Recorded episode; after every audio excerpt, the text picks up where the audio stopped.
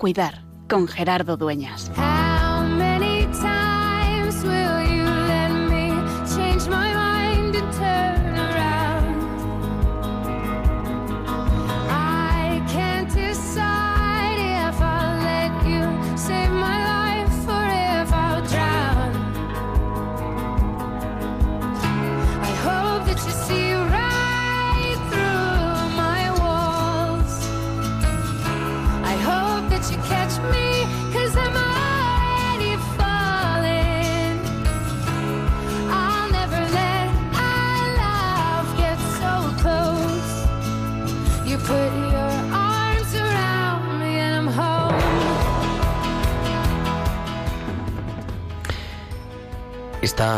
Todo preparado. Jesús ya está en Jerusalén, pasando unos días durmiendo en Betania, en casa de los amigos, y todo se prepara para la traición. Para la traición de Judas, como hemos escuchado en el Evangelio hace un momento, en la Eucaristía, también para la traición, la traición de Pedro.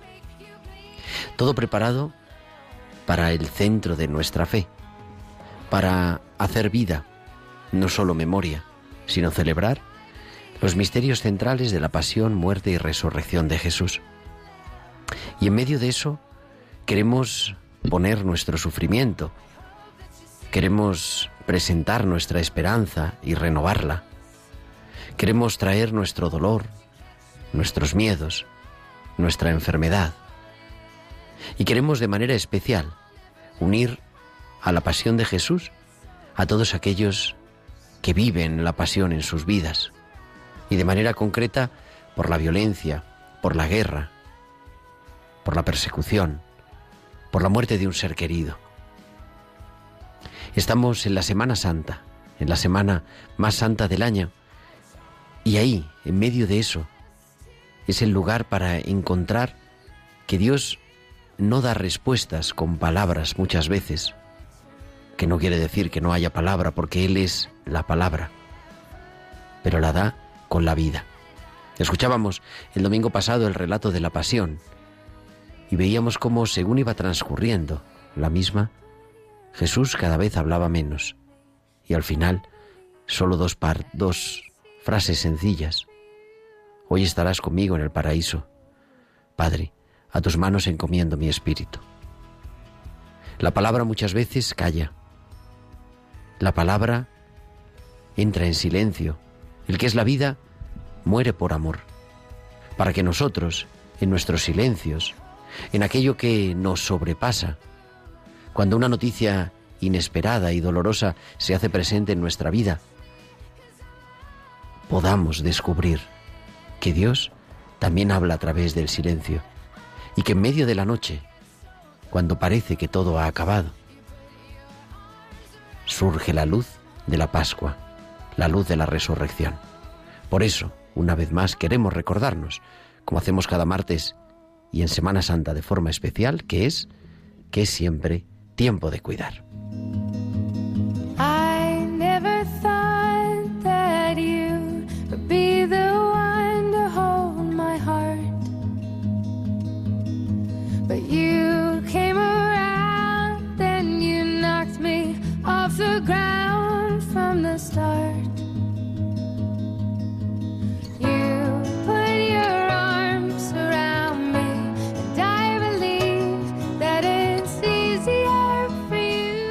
Pues muy buenas tardes, queridos amigos de Radio María. Son las 8 y 5, las 7 y 5 en Canarias y comenzamos en directo en este martes santo 12 de abril del año 2022, una nueva edición, la número 178 de Tiempo de Cuidar en este estudio, que además tenemos imágenes en directo a través de Facebook Live, ahora lo recordamos, y con un equipo de primera haciendo que esto sea posible, que nos escuchen aquí en el otro lado del Atlántico y en todo el mundo nuestro querido Juan Manuel González. Juanma, muy buenas tardes. Muy buenas tardes, Gerardo. Y al otro lado del Atlántico, en la capital del Perú, en Lima, que creo que son, debe ser la una y cinco del mediodía, está el padre Mateo Bautista, religioso Camilo. Mateo, muy buenas tardes. Muy buenas tardes, estimado Gerardo, a todo el equipo de Radio María y a la querida audiencia. Un gran abrazo. Te tenemos una, una canción, Mateo. ¿Ah, sí? Muchas felicidades, muchas felicidades, que es tu cumpleaños. Ah, sí, es bueno, muy amable. Bueno, estamos efectivamente de Pues, cumpleaños. un día Gracias. bonito, 12 de abril, un día para celebrar, para acompañar, y qué mejor celebrarlo que aquí, acompañando en el duelo, en tiempo de cuidar, en elaborando nuestros duelos en Radio María. Pero bueno, luego hablamos de qué te han regalado. Lo importante es el regalo de la vida que Así Dios es. nos concede. De la vida y de la vida eterna. Eso es lo que vamos a hablar en esta tarde, también en la producción eh, Tibisay López, en la producción musical Bárbaro Mar, y para hablar eso, para hablar de la vida, de la vida con mayúscula, de la vida del Padre Mateo, pero sobre todo de la vida de Jesús. En esta Semana Santa vamos a hablar de los duelos de Jesús, vamos a hablar de la hora que vive, el duelo que vive Jesús en Getsemaní y cómo el Hijo de Dios pide ayuda en el duelo. Luego vamos a entrar en esa teología de- del Viernes Santo con esa característica de manera especial vista desde el punto de vista del duelo. Y queremos, bueno, pues que nos escuchéis, que luego abriremos los teléfonos para participar también aquí en el programa en directo y también que nos escribáis, que participéis con vuestros correos electrónicos en nuestro en nuestra dirección, tiempo de cuidar arroba radiomaria.es. Nos ha escrito Luisa, nos ha escrito Pablo, nos ha escrito Roberto, les agradecemos mucho sus correos. Gracias por, por siempre estar ahí, tiempo de cuidar arroba radiomaria.es y también en las redes sociales, en Facebook, Radio María España. Además tenemos... eh, imágenes en directo, volvemos a las imágenes en directo y podéis entrar aquí un poquito en el estudio también para compartir, para acompañarnos con el vídeo a través de Facebook Live, también en Twitter arroba Radio María Spain y también a través de los mensajes de WhatsApp a nuestro número del estudio al 668-594-383. 668-594-383. Pues vamos a viajar hasta Bilbao como hacemos cada semana porque ahí nos espera Valcisa que nos trae como cada martes, sus hospitales con alma.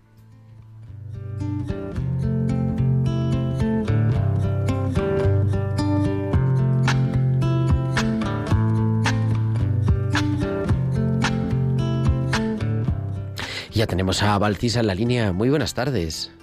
Buenas tardes Gerardo y buenas tardes también a todos los oyentes. ¿Cómo se lo voy a agradecer? Era viernes por la mañana y fui a saludar a Peregrina.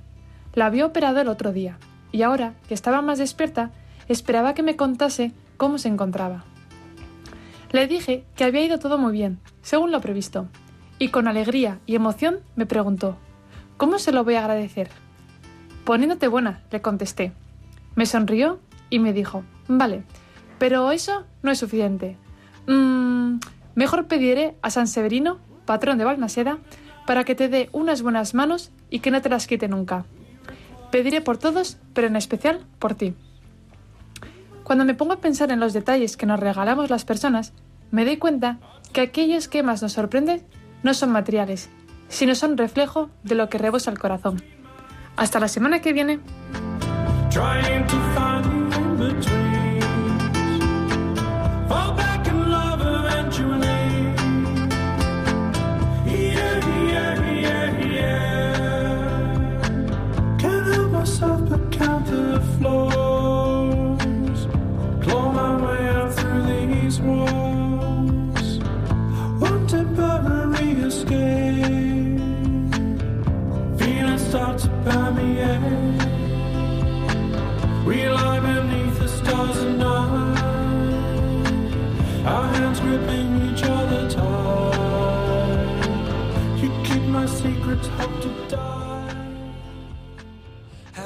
felt like you just couldn't be yourself? Like it'd be easier if you were someone else? Is there a voice inside your mind that reminds you all the time the ways you're broken? Has it left you hopeless? It can be a hard, hard thing just being alive. It can be a dark, dark thing when you're trying to hide.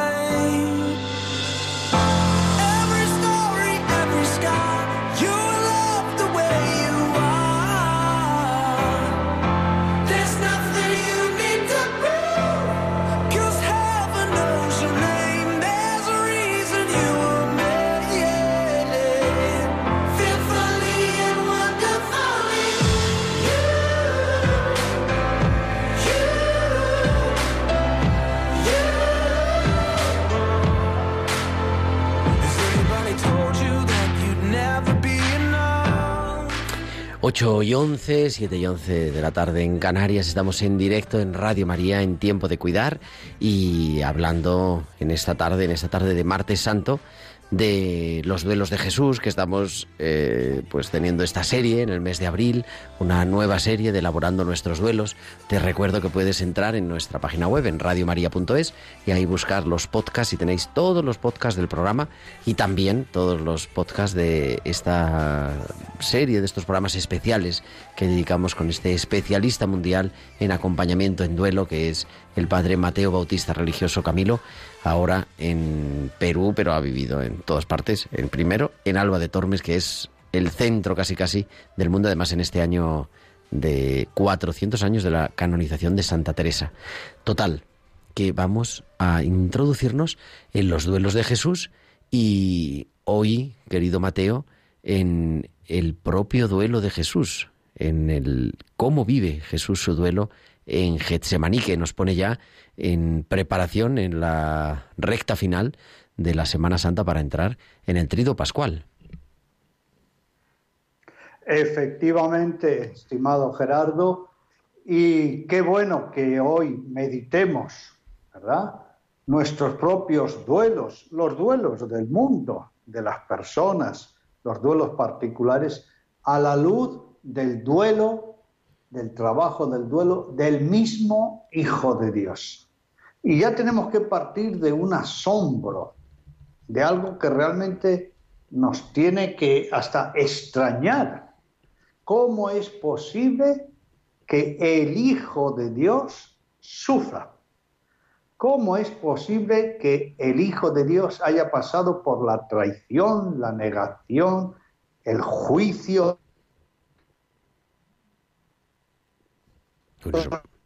Hemos, estamos, ahí teniendo algún problema.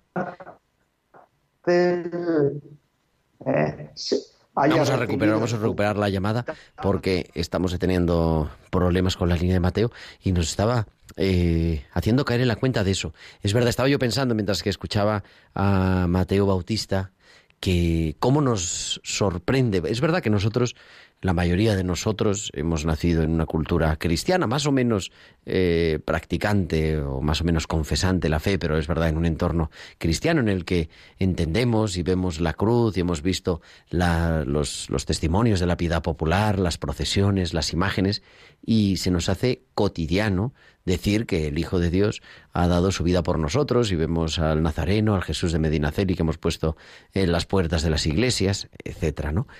Pero claro, decir que el Hijo de Dios, que el Hijo de Dios hecho hombre ha sufrido, sufre nuestra en, su propia carne nuestra debilidad es algo verdaderamente muy fuerte y no solo eso sino como nos recordaba, como nos recuerda en ese himno cristológico precioso que hemos leído este domingo de Ramos. El Hijo de Dios que ha compartido en todo nuestra condición humana, incluso en la muerte. Creo que hemos recuperado ya a Mateo, que teníamos algún problema de conexión. Mateo, te escuchamos otra vez. Le vamos a escuchar, pero muy pronto. Vamos a ver si lo recuperamos. Tenemos teniendo, tienen que atravesar, esto es una maravilla, tiene que atravesar la línea, todo el, el Océano Atlántico. Mateo, te escuchamos, creo. Muy buenas tardes otra vez. Muy bien, y efectivamente, eh, esta pasión del Señor Jesús nos tiene hasta que extrañar, ¿eh? llamar la atención. Tenemos que admirarnos por el hecho mismo de que, ¿cómo es posible que el Hijo de Dios sufra? ¿Cómo es posible que el mismo Hijo de Dios pase por una traición de Judas, una negación, sea enjuiciado por los hombres? Los hombres somos tan atrevidos hasta de meter en la cárcel al Hijo de Dios y hasta de torturarlo. Horas de agonía. Esto es muy llamativo y creo que tiene que ser un gran punto de meditación en esta Semana Santa. Y por otro lado, ¿cuánto valdremos cada uno de nosotros? ¿No? Que Dios sufre todo esto por nosotros. Ahora bien, ya sabemos que nosotros diferenciamos muy bien la palabra sufrimiento de la palabra duelo. Y que cuando hablamos de los duelos de Jesús, nos estamos refiriendo a cómo Jesús encara, cómo Jesús trabaja esos sufrimientos. ¿eh? Jesús, en el programa anterior lo dijimos, no busca el sufrimiento. Jesús no es dolorista. No, no, no, no, no. Dios quiere que tengamos vida, felicidad. Dios manda la paz, la alegría, el entusiasmo. Pero cuando llegó el sufrimiento ante Jesús, Jesús no lo niega, no lo rechaza, lo asume, lo integra, lo procesa y lo transforma desde sí mismo. De eso hablamos cuando hablamos de un trabajo de duelo. Por eso, ¿eh? quedémonos con los sufrimientos de Jesús, pero demos un pasito más. ¿Cómo Jesús reacciona? Y miren lo que decimos, cómo interviene en sí mismo, cómo hace un tratamiento de todos esos sufrimientos tan horrorosos. ¿Para qué? Para hacerlo humanizador, redentor y salvador. Y esto necesitamos meditarlo en un relato muy específico como es precisamente ese sufrimiento y ese trabajo de duelo en Getsemaní. ¿Por qué? Porque nosotros los creyentes tenemos que tener un modelo, tenemos que tener un referente, es más, tenemos que tener un apoyo, tenemos que tener un compañero. Y todo eso es Jesús, varón de dolores y de duelos. Y como digo, la escena de Getsemaní prácticamente ilumina todo el trabajo de duelo que tenemos que hacer nosotros por cualquier pérdida, por cualquier conflicto, por cualquier muerte de seres queridos. Pues vamos a vamos allá, vamos a viajar hasta Getsemaní. Jesús ha estado celebrando la cena en el cenáculo, en la casa de Juan Marcos, en ese lugar, en esa habitación elevada, ya cerca de la ciudad vieja, dentro de la muralla en la época de Jesús, y sale, cruza el torrente Cedrón y dice el Evangelio que como era su costumbre, se acerca hasta el Monte de los Olivos a un lugar llamado Getsemaní, un lugar de piedra de molino, donde, bueno, pues Jesús solía ir, no solamente en esa noche. Y allí Jesús empieza a orar, le acompañan sus discípulos y hay un momento de, pues, de, sufrimiento auténtico y de ir elaborando quizá, ¿no? Lo que va, lo que va a venir, porque ahí también es donde va a ser prendido. Entonces, estamos ya en, en el Monte de los Olivos, Mateo. ¿Y qué ha hecho el Señor Jesús? ¿De dónde viene también? Viene de la última que llamamos la última cena, ¿no? Tomen y coman, esto es mi cuerpo. Tomen y beban, esto es mi sangre. Hagan esto en memoria mía. El Señor Jesús se ha entregado, se entrega en un sacrificio.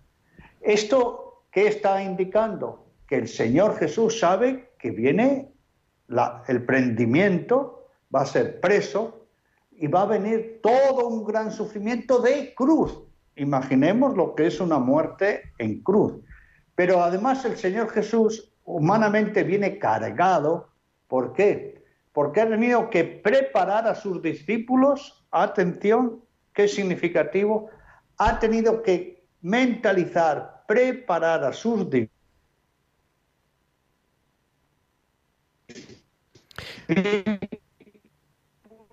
ha tenido que preparar a sus discípulos. Estaba diciendo Mateo, hemos perdido otra vez la conexión, estamos teniendo problemas ahí con la línea, pero ahora recuperamos. Pero es verdad, Jesús en la última cena, lo que nos estaba diciendo eh, Mateo, estábamos recordando ese, esos el capítulo de la última cena, les ha preparado, les ha dicho cuál es su, su proyecto y se lo ha explicado, ha celebrado con ellos la Eucaristía, les ha dicho, haced esto en memoria mía. Después de cenar se ha quitado el manto, se ha ceñido la toalla y se ha puesto a lavar a los discípulos los pies poniéndose de rodillas. Y no solo eso, sino que les dice, es que esto que estoy haciendo yo, lo tenéis que hacer vosotros. Esas como dos enseñanzas podíamos sacar de, del legado que les deja Jesús en la última cena. Una, donde yo voy, no podéis ir vosotros. Y el anuncio de la traición. Y segundo, esto que he hecho yo, lo tenéis que hacer vosotros unos a otros. Creo que hemos recuperado ya otra vez a Mateo. Estamos diciendo ese, esa enseñanza que Jesús les deja a los discípulos, anunciándoles que le van a traicionar y que va a morir Mateo. Así es. Y por tanto, él se hace protagonista de lo que es algo fundamental en la vida de una persona, que es paradójicamente la muerte. ¿Sí? La muerte no es un tabú para Jesús. Él encara esa realidad con una muerte que va a ser violentísima y se retira a orar aquí ya tenemos algo muy significativo para nosotros. Cuando estamos ante un gran sufrimiento, no debemos olvidar o yo domino al sufrimiento o el sufrimiento, me, domina. a mí. ¿Y qué hace el Señor Jesús? Ora. ¿Qué significa orar? Entra en un diálogo amoroso con el Padre. Eso es la oración.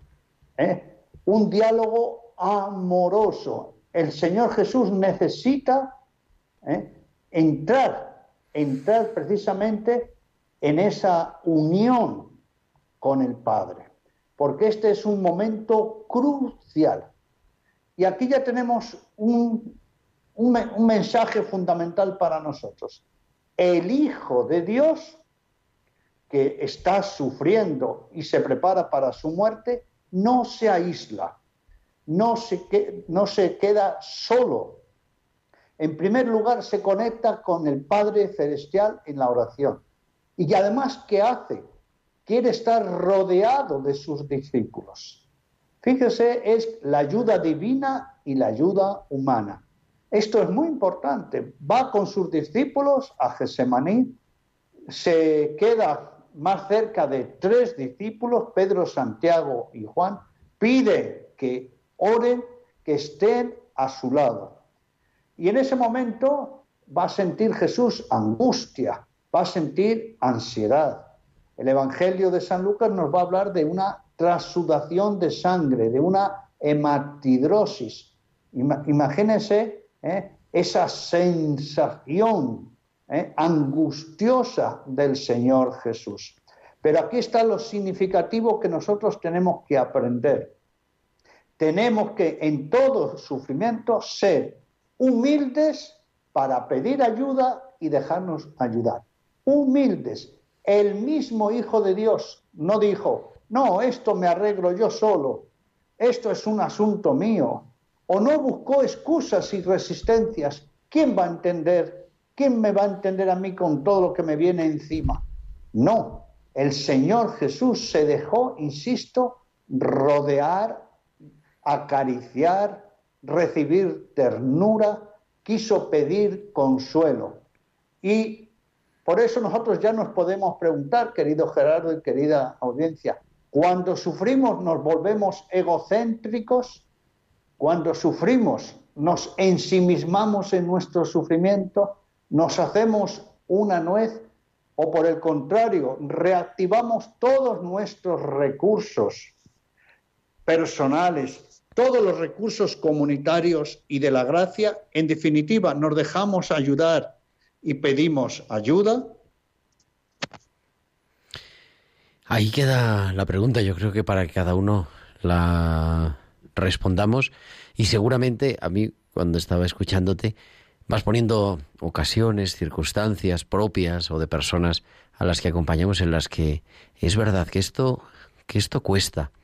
Y decir que el Hijo del Hombre, el Hijo de Dios, eh, pide ayuda, quiere, necesita compartirse sufrimiento, se, es un momento en el que se acerca a Dios para que le ayude a elaborar, ¿no? que le ayude a encarar ese sufrimiento, a elaborar su propio duelo y que les pide a los discípulos que le acompañen y que le acompañen también en la oración, es una manera de descentrarnos, ¿no? Yo creo que contemplando, que esa es la actitud de la Semana Santa de manera especial, ¿no? Esa actitud contemplativa, contemplando al Hijo de Dios, confrontamos con nuestra propia vida.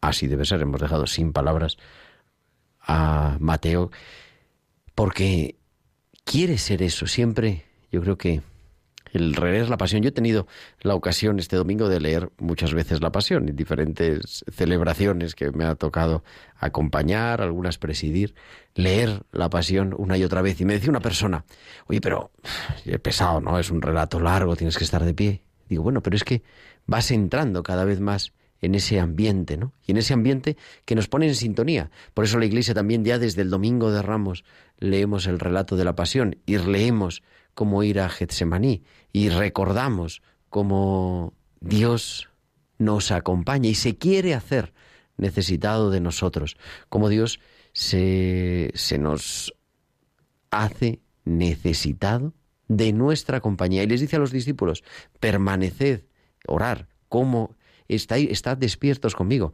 estad ahí. Y una y otra vez vuelve, los encuentra dormidos y les vuelve a decir, de alguna manera, os necesito, Mateo. Así es. Y esta modalidad de afrontar el Señor Jesús su sufrimiento, insisto, tiene que ser una cátedra para nosotros. El Señor Jesús no ignora su situación. No, no. No se esconde ante el sufrimiento. no ignora su situación, nos decía Mateo, no eh, se esconde ante el sufrimiento. Vamos a, mientras que recuperamos la, la, la, conexión, vamos a viajar también hasta la última cena, porque hoy, precisamente, Sofía Gómez Robisco, nuestra historiadora del arte, nos quiere comentar la historia del lavatorio. Pues vamos a C de arte en tiempo de cuidar.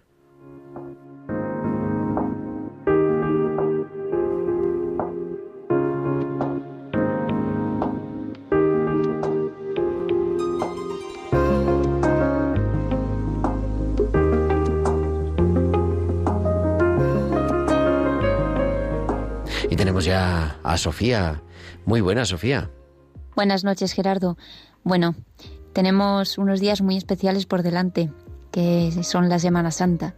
Y son unos días tan especiales que también me evocan muchas ideas que me encantaría compartir con vosotros. Pero bueno, como el tiempo es, es escaso, eh, voy a centrarme solo en un pequeño detalle, ¿no? Y este detalle tiene que ver con los pies. Bueno, eh, me refiero eh, al momento del lavatorio de los pies, ¿no? ese momento que conmemoramos el jueves santo. Jesús lava los pies a sus discípulos. Y esta imagen eh, me recuerda inevitablemente a otra imagen, a otra escena, esta vez del Antiguo Testamento. Y es ese momento en el que Moisés se encuentra con la zarza que arde, la zarza que arde pero no se consume. El movido por la curiosidad se, se acerca a ver qué, era aquello, ¿no? Y, y entonces Dios le dice, descálzate porque la tierra que pisas es tierra sagrada. Hay que pensar que Moisés en aquel momento cuando se encuentra la zarza estaba pastoreando, que era su trabajo, estaba pastoreando y mm, hay que pensar también que después de estar todo el día para arriba para abajo con el ganado, eh, cómo tendría los pies, cuanto menos sucios y muy probablemente también con alguna que otra herida, ¿no? Y sin embargo Dios le dice que se descalce, que con esas heridas y con esa suciedad toque directamente el suelo, que como le está diciendo es tierra sagrada, que toque directamente con sus heridas y su suciedad del camino, la tierra sagrada. Y es que Dios se encarga de limpiarnos los pies, se encarga de limpiarnos las heridas y, esto me lleva inevitablemente a volver a esa escena del principio, a ese Jesús lavando los pies a sus discípulos. A lo largo de la historia del arte esto se ha representado miles de veces. Pero hay un cuadro en concreto, que es el lavatorio de Tintoretto, que está en, el Museo del Prado, que me parece muy sugerente. Y, es que, bueno, tiene muchos detalles y bien merece la pena detenerse a, contemplarlos con, calma. Pero hay un par de personajes muy, muy curiosos, incluso graciosos, ¿no? El, que aparecen uno ayudando a otro a quitarse el calzado. Eh, y esto me hace pensar que cuántas veces nos cuesta descalzarnos ante Dios, nos cuesta eh, dejar nuestras heridas y nuestra suciedad del camino en sus manos. Así que mi invitación para estos días es que, que revisemos cuáles son nuestras heridas, cuáles son eh, nuestras suciedades del camino, ¿no? Y que nos dejemos limpiar los pies por Cristo, por Dios.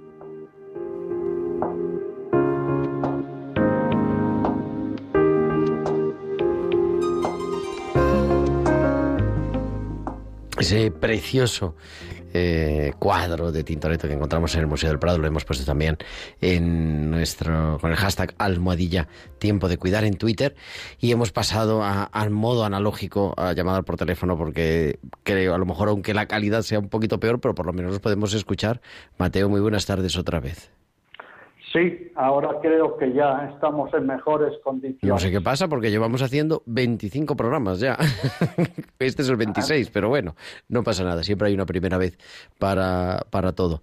Estábamos hablando, vamos a recapitular dónde estábamos. Jesús en la última cena les anuncia a sus discípulos que tiene que encarar la muerte. Les dice que los necesita y esa doble necesidad, la necesidad de la comunicación íntima con el Padre en la oración que se produce en Getsemaní y esa también necesidad de los discípulos, de sus amigos, de Pedro, Santiago y Juan, también para que le acompañen a, encarar eh, la muerte. Y decíamos, eso nos confronta a nosotros con nuestra propia realidad, que muchas veces nos quedamos mirando nuestro ombligo y nos, nos hace aprender de Jesús como maestro de humanidad también.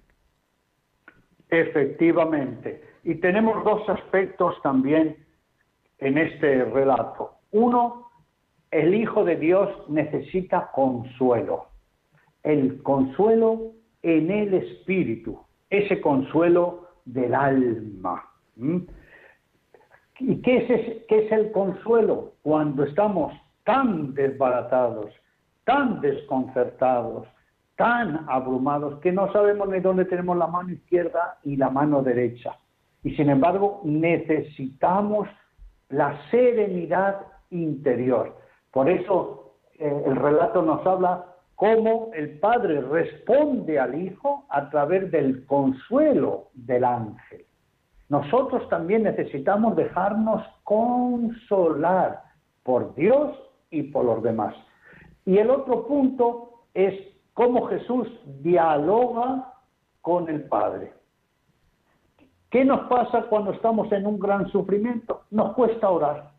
O enseguida nos alteramos y decimos, Dios no me, no me escucha, me ha abandonado, me ha dejado solo. No, Jesús nos dice, nunca necesitamos orar más. Pero ojo, no solo hablando, sino escuchando, dialogando con el Padre, que cuando estamos en un gran sufrimiento. El trabajo de duelo es hablar y escuchar, con uno mismo, con los demás y con Dios. Y algo fundamental, Jesús no le impone su voluntad al Padre. Le dice, entro en tu plan salvífico, entro en tu voluntad. ¿Qué nos pasa en muchos sufrimientos? No entendemos, pero aunque no entendamos, porque a veces no podemos entender y además cuando sufrimos ¿eh? la mente no nos responde, pero nunca debemos de dejarnos querer y acariciar por la ternura de Dios. Creo que estos dos aspectos no cerrarnos al consuelo del Espíritu y dialogar, pero también escuchando. ¿Para qué? Para que aunque no entendamos, sepamos que estamos arropados por Dios Padre, eso es fundamental en nuestros sufrimientos. Y a partir de ahí, con esta actitud, poco a poco, en un camino de duelo, vendrá la serenidad, vendrá después una mayor reflexión y poco a poco integraremos ese sufrimiento hasta incluso sacar provecho. Como vamos, como vamos viendo, el trabajo de duelo es un auténtico arte, es una cirugía interior, es una disciplina. E insisto, donde tenemos que activar los recursos personales, comunitarios y de la gracia. Jesús que habla con el Padre, que dice esas palabras tremendas, ¿no? Padre, que pase de mí este cáliz, pero que no se haga mi voluntad, sino la tuya. Quizá en esos momentos, cuando hemos hablado en, otras ocasiones, ¿no? De acompañar todas las dimensiones y de trabajar en todas las dimensiones, la dimensión espiritual va en ese sentido, ¿no? Eh, espiritual y religiosa, eh, me refiero. Eh, ser capaces de descubrir la voluntad de Dios, aunque a veces no lo tengamos tan claro. Seguramente que en la humanidad del Hijo de Dios esto estaba suponiéndole una revolución interior, ¿no? ¿Qué es lo que está pasando? Pero es capaz de decir, a pesar de todo, confío, por eso, Padre, que pase de mí este cáliz si es posible, pero no se haga mi voluntad, sino la tuya, me fío de ti. Claro, porque humanamente estamos ante Jesús, verdadero Dios y verdadero hombre. Y humanamente hablando, la carne nuestra psicología, ¿qué hace ante el sufrimiento? Se pone a la defensiva. Inicialmente se pone a la defensiva. ¿eh? ¿Qué hace nuestra naturaleza ante un golpe como es precisamente para un hombre joven? ¿eh? Solo pensar que le va a venir la tortura de la cruz. Es una reacción de bloqueo. Y sobre todo sobre todo incluso de negación de la realidad. No, Jesús no quiere negar la realidad. Miren, hemos insistido, se hace protagonista de su sufrimiento. Si algo nos llama la atención en el relato de la pasión del Señor Jesús, es que aunque lo abofetean, lo escupen, le ponen corona de espinas, lo torturan, lo enjuician, lo crucifican, Él, Él es el protagonista, en el sentido de que, de que él ese sufrimiento lo integra, lo integra, lo trabaja y lo hace productivo, en el sentido de que, lo hemos dicho, lo hace humanizador, redentor y salvífico. ¿Y qué hace además el Señor Jesús en su trabajo de duelo? No nos olvidemos, queridas amigas y amigos, que el trabajo de duelo ¿eh? no es simplemente decir estoy sufriendo. No, es que tengo que hincar el diente al propio sufrimiento. Primero temprándolo y después con una actitud y acciones, ¿para qué? Para cicatrizarlo. El Hijo de Dios ¿eh? hace su trabajo de duelo, y esto quiero retomar las palabras que ha dicho Gerardo, desde las seis dimensiones. No olvidemos que fue golpeado en todas, en todas las categorías de su persona. Y por eso, miren que cuando decimos que el trabajo de duelo es un trabajo espiritual, no exime todo lo que supone la corporidad, las emociones, las preguntas, los desconciertos, ¿eh? Eh, las crisis relacionales. No. El trabajo de duelo de Jesús nos ha dicho que hace un recorrido en todas y cada una de las dimensiones de la persona. Pero retomemos las ideas que dijimos al principio. Algo muy importante, en un golpe tan fuerte, pedir ayuda, dejarnos ayudar y hacer un proceso con otros como compañeros. Pedir ayuda y dejarnos ayudar. ¿Te parece, Mateo, que abramos también a nuestros oyentes por si alguien quiere compartir con nosotros su experiencia? Queda un ratito, 15 minutos de, de programa, con alguna pregunta que siempre puede ser motivadora para que nuestros oyentes nos llamen al 91 005 94 19. ¿Qué les preguntamos hoy, querido Mateo? Bueno, lo, lo primero que tenemos que, que preguntar es si nosotros tenemos la capacidad de aprender del trabajo de duelo de Jesús.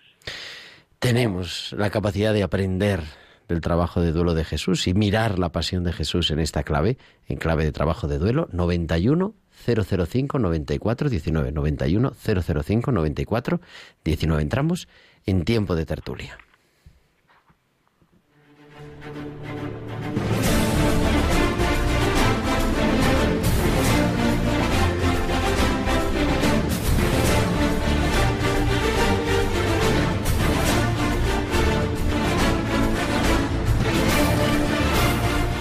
Seguimos en directo en Radio María, son las 8 y 41, las 7 y 41 en Canarias, la 1 y 41 del mediodía en Lima, en Perú, desde donde nos acompaña Mateo Bautista, hablando de este duelo de Jesús y de eso que no deja de ser sorprendente y es cómo él afronta su propio duelo y cómo el Hijo de Dios pide ayuda en el duelo.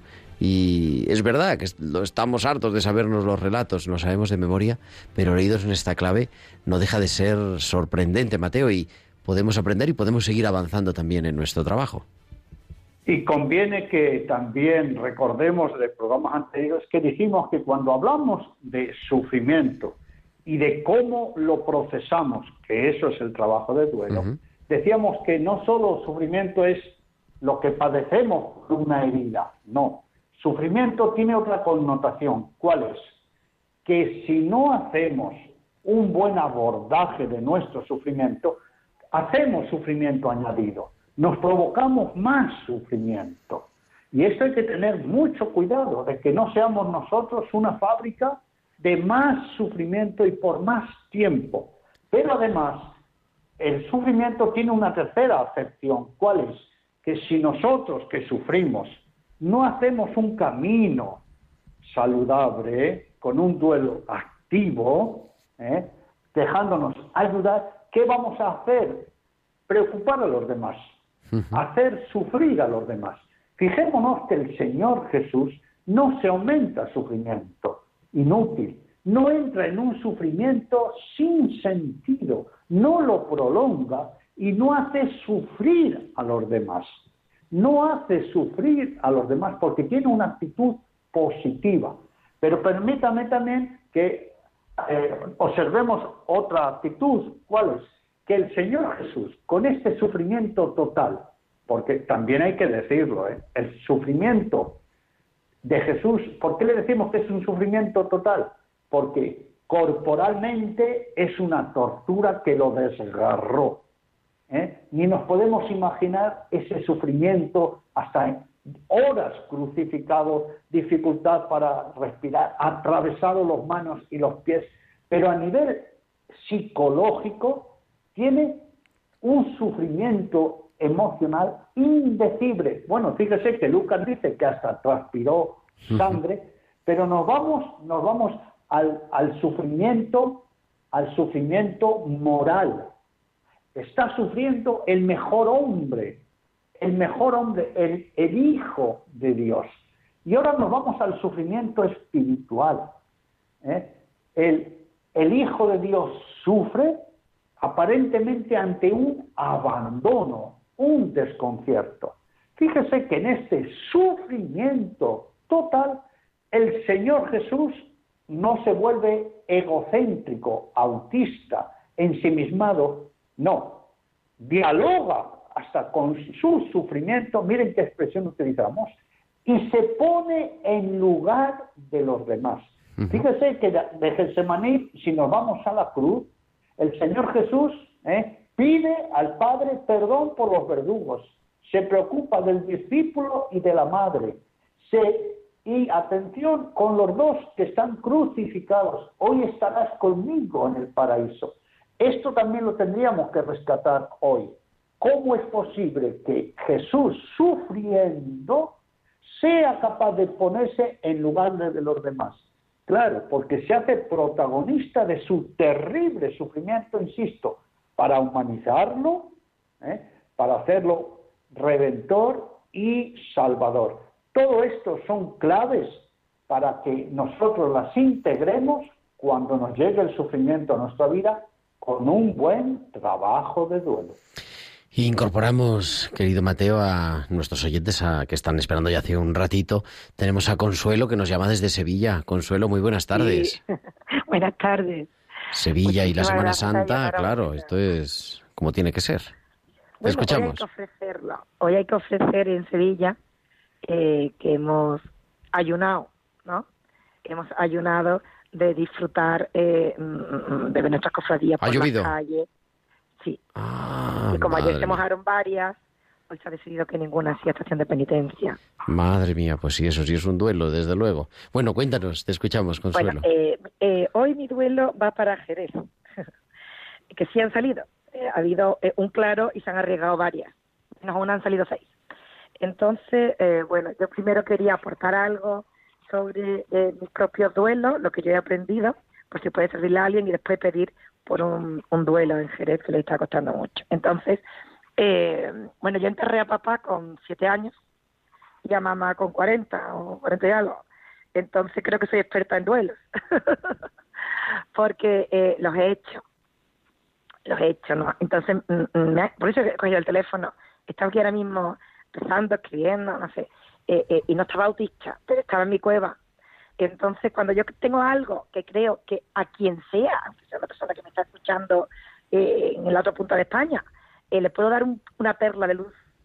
Yo pienso que incluso una poesía, cuando ese- esa alegría de poesía o de poema sale de un dolor, digamos, madurado, un dolor, no un sufrimiento mental, sino un dolor. La muerte es un dolor, ¿no? Entonces, eso ilumina. Entonces, yo como, como yo he aprendido, que he aprendido en el duelo de mamá, claro, hacer el duelo de papá, imagínate, tenía siete años, me he tardado una vida entera en aprender, pero cuando he hecho, he hecho los dos. Entonces, yo creo que el duelo es tan gráfico eh, como para un bebé. Y ese día eh, volvemos a ser bebé, tengas la edad que tengas, aunque tengas 80 años, ¿eh? Eh, porque nos cortan el cordón umbilical.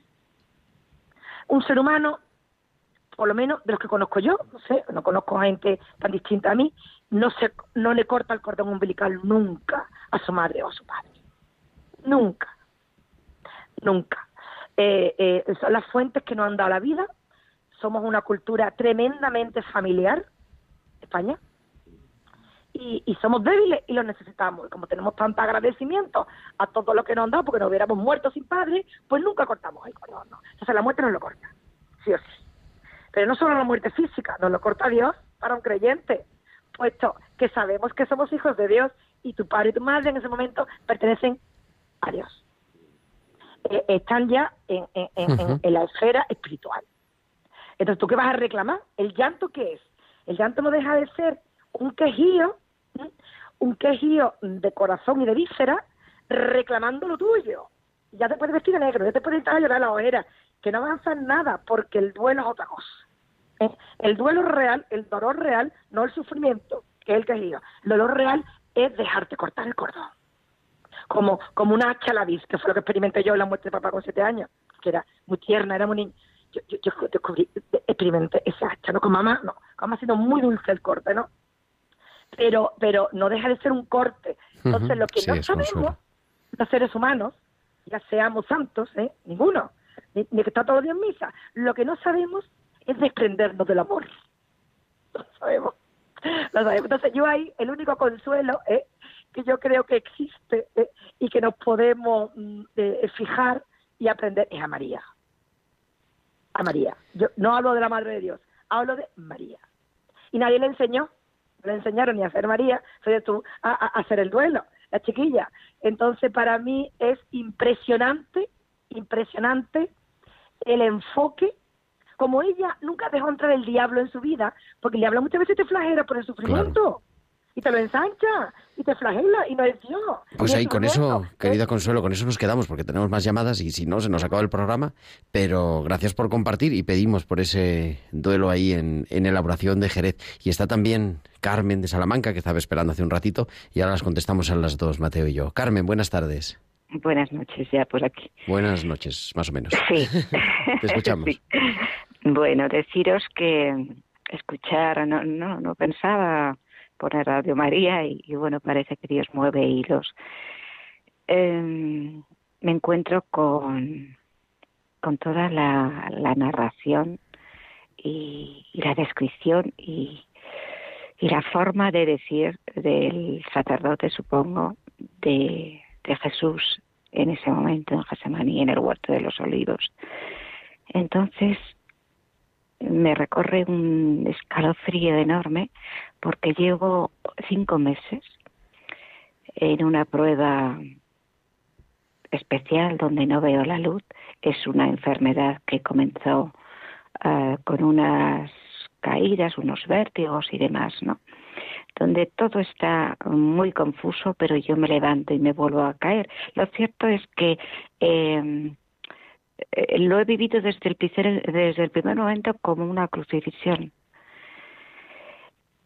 Y lo que ha dicho el sacerdote mm, es tremendo, ¿no? Para un ser humano, si, si lo fue para, para el Hijo de Dios, eh, especialísimo, para, para un mortal y, y- una que, que es una cristiana normalita, pues es tremendo. Pero me quedo con una cosa y termino yo ya. Me quedo con esas palabras de esperanza, de estar rodeado, de pedir ayuda, de saber que vas a ser consolado en esa prueba. Pues muchísimas gracias, querida Carmen. Con, vamos a contestar porque queda un minuto y medio de programa, querido Mateo. Una palabra para Consuelo y para Carmen. Sí, todo, todo sufrimiento tiene que ser abordado. Todo. El sufrimiento es un toque de atención. Está ahí. No lo podemos ignorar, no lo podemos negar. Nos tenemos que poner delante de nuestro sufrimiento. Es más, el sufrimiento somos nosotros. Y supone un hachazo, supone hasta un corte, supone hasta un morir, hasta un morir a muchas realidades eh, que las creíamos seguras. Y por eso el trabajo de duelo es un trabajo de valientes y es un trabajo que nos tiene que dar una perspectiva. ¿Quién soy? ¿De dónde vengo? ¿Para qué estoy en esta vida? ¿No? ¿Cuál es mi misión? Eh, ¿Cuál es mi, finalidad? Incluso después de mi muerte, ¿dónde voy? En este trayecto que es muy sufriente, ¿eh? ¿cómo está Dios conmigo? Es decir, que el trabajo de duelo es toda una filosofía, es un replanteamiento. No olvidemos que las personas que han sufrido y han trabajado un proceso de duelo son las personas que han madurado, que se han enriquecido. Así que el trabajo de duelo es ineludible. Por eso retomamos la idea inicial de dejarnos rodear por los demás, pedir ayuda, dejarnos ayudar, ser humildes, ampliar la mente, pedir luz, pedir ternura. Pero también, eh, digamos rápidamente este asunto. Todo esto que hace el Señor Jesús, ¿no? que nosotros lo vemos como tremendo, tremendo. Pudo ser, ¿por qué? Porque el Señor Jesús no improvisó su vida. El Señor Jesús incluso no improvisó su muerte. Fue madurando. El trabajo de duelo no empieza cuando llega el sufrimiento. El trabajo de duelo llega desde los primeros años de nuestra vida con un duelo psicoeducado, con un duelo reflexivo, con un duelo que aprendemos de cómo otros elaboran el sufrimiento. En definitiva, el Señor Jesús nos está diciendo que tenemos que prepararnos, formarnos con un botequín de duelo para cuando llegue esos sufrimientos para hacerlos como el Señor Jesús, humanos, redentores y salvíficos, y para prepararnos para ser buenos samaritanos, para ayudar a los demás. Pues con eso nos quedamos, querido Mateo, nos quedamos sin tiempo, son ya las, 9 y las 8.55, 7.55 en Canarias y volveremos la próxima semana. Muchas gracias a Mateo Bautista desde Lima, feliz cumpleaños otra vez, querido Mateo. Y muchas gracias a Juan Manuel González también en el control de sonido. Pues vendremos el próximo martes, martes de Pascua, toda la programación especial de Radio María de esta Semana Santa, que también nos escuchamos en algunos programas. Ahora, a las 9, a las 8 en Canarias, La vida en Cristo con el Padre Luis Fernando de Prada. Feliz y Santa Semana Santa. Un abrazo de vuestro amigo el diácono Gerardo Dueñas. Tiempo de cuidar con Gerardo Dueñas.